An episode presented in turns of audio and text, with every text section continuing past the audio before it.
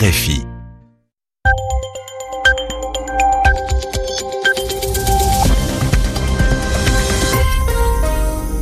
Radio France Internationale, il est 20h euh, en temps universel, 22h à Paris. Florent Guignard. Bonsoir, bienvenue dans le journal en français facile que je vous présente avec Zéphirin Quadio. Bonsoir Zéphirin. Bonsoir Florent, bonsoir à tous. Au sommaire de ce journal, Zéphirin, l'attentat de Londres de ce matin. 29 personnes ont été blessées dans le métro. Le groupe État islamique revendique l'attentat. Le niveau d'alerte terroriste est relevé d'un cran le, une quatrième zone de désescalade en Syrie, dans la province d'Idlib, pour faire baisser les combats. C'est la principale avancée des négociations d'Astana au Kazakhstan qui se sont terminées aujourd'hui. Et puis les réactions dans le monde après le nouveau tir de missiles nord-coréen. La France et la Russie réclament des négociations directes. La Chine appelle à la retenue. Enfin, la fermeture en France du guichet pour les exilés fiscaux. Ils pouvaient ainsi régulariser leur situation. C'est désormais terminé. Le journal en français facile. L'attentat de Londres de ce matin porte donc la signature de l'organisation État islamique. Oui, Zéphirin, la revendication est tombée il y a moins d'une heure dans un communiqué euh, du groupe État islamique diffusé par son agence de propagande sur les réseaux sociaux. Quelques minutes plus tard, les autorités britanniques ont annoncé, elles, qu'elles relevaient le niveau d'alerte d'attentat il était à sévère, il passe à critique. Il s'agit du cinquième attentat commis sur le sol britannique depuis le début de l'année. C'est une bombe qui a explosé dans le métro de Londres. 29 personnes ont été blessées à Londres. La correspondance de Muriel Delcroix. L'attentat s'est produit à la station aérienne de Parsons Green, dans le quartier de Fulham, dans le sud-ouest de la capitale, en pleine heure de pointe.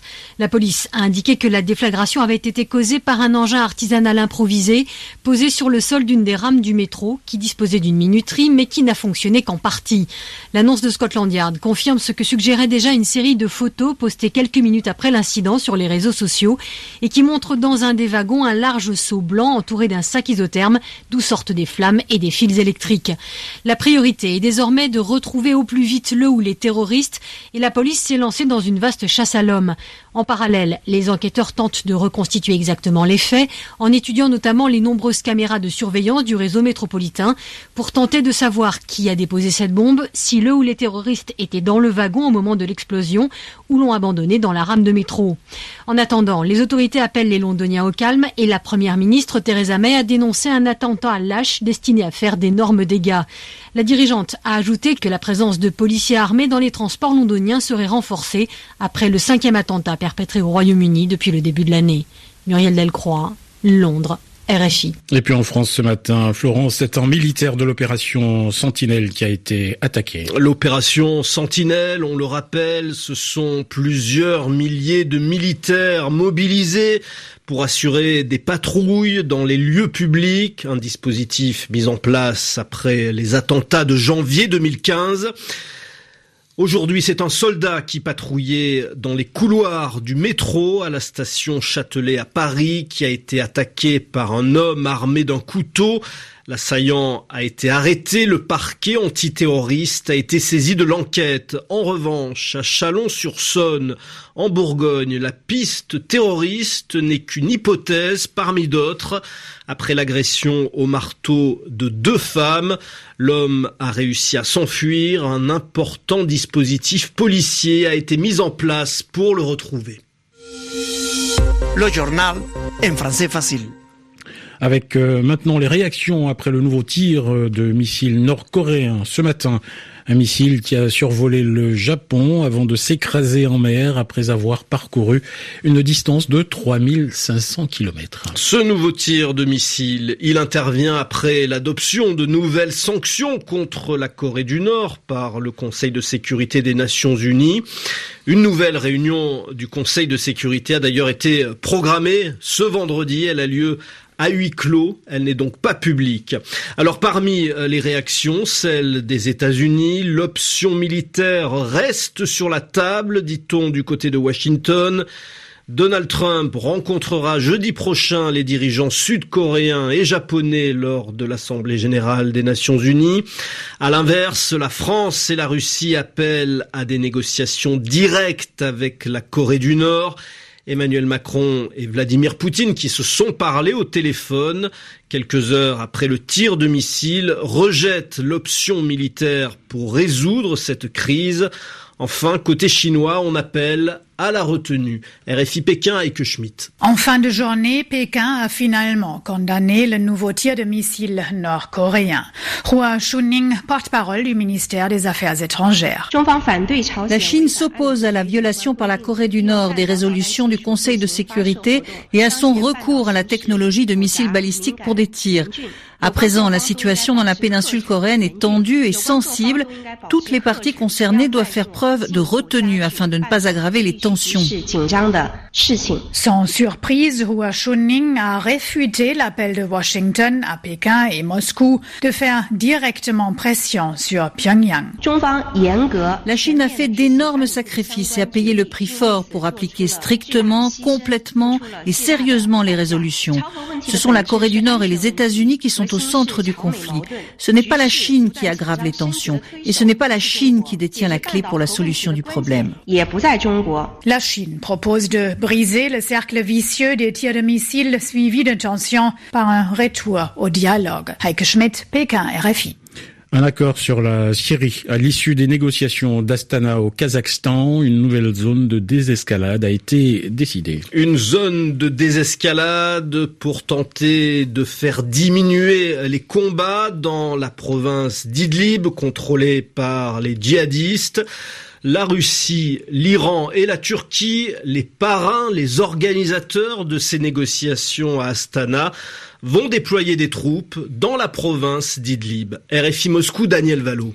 Après Homs, après la banlieue de Damas et le sud de la Syrie, la province d'Idlib, dans le nord, va devenir la quatrième zone de désescalade issue des négociations d'Astana. Les trois pays qui soutiennent le processus, la Russie, l'Iran et la Turquie, fourniront chacun 500 hommes pour assurer l'application du cessez-le-feu dans la province septentrionale. L'accord aura forcément un impact limité car il ne s'applique qu'aux groupes modérés de la rébellion syrienne. Or, la province d'Idlib est devenue le fief des groupes les plus radicaux, à commencer par les djihadistes du Front Fatah al-Sham, l'ex-Front al-Nosra. Pour autant, l'accord a été salué par Staffan de Mistura, l'envoyé spécial des Nations Unies pour la Syrie, également présent à Astana. Staffan de Mistura espère que ce nouvel accord permettra de relancer les négociations politiques sur l'avenir de la Syrie, les négociations de Genève qui restent, elles, totalement enlisées. Aucune date n'a été fixée pour la reprise de ces discussions. On sait déjà en revanche que les pourparlers d'Astana reprendront dès la fin du mois d'octobre, toujours sous l'égide de la Russie, de l'Iran et de la Turquie.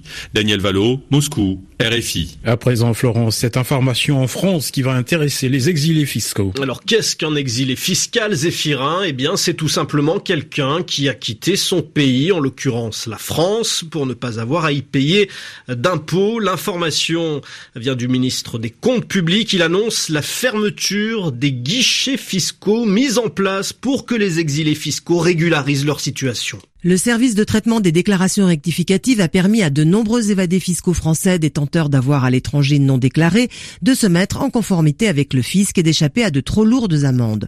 Le procédé a été efficace. En quatre ans, les fonctionnaires de Bercy ont reçu plus de 50 000 demandes de régularisation. Au total, 32 milliards d'euros d'avoirs ont été rapatriés en France. L'opération a rapporté près de 8 milliards d'euros à l'État. Aujourd'hui, l'objectif du ministre est d'intensifier la lutte contre la fraude et l'évasion fiscale.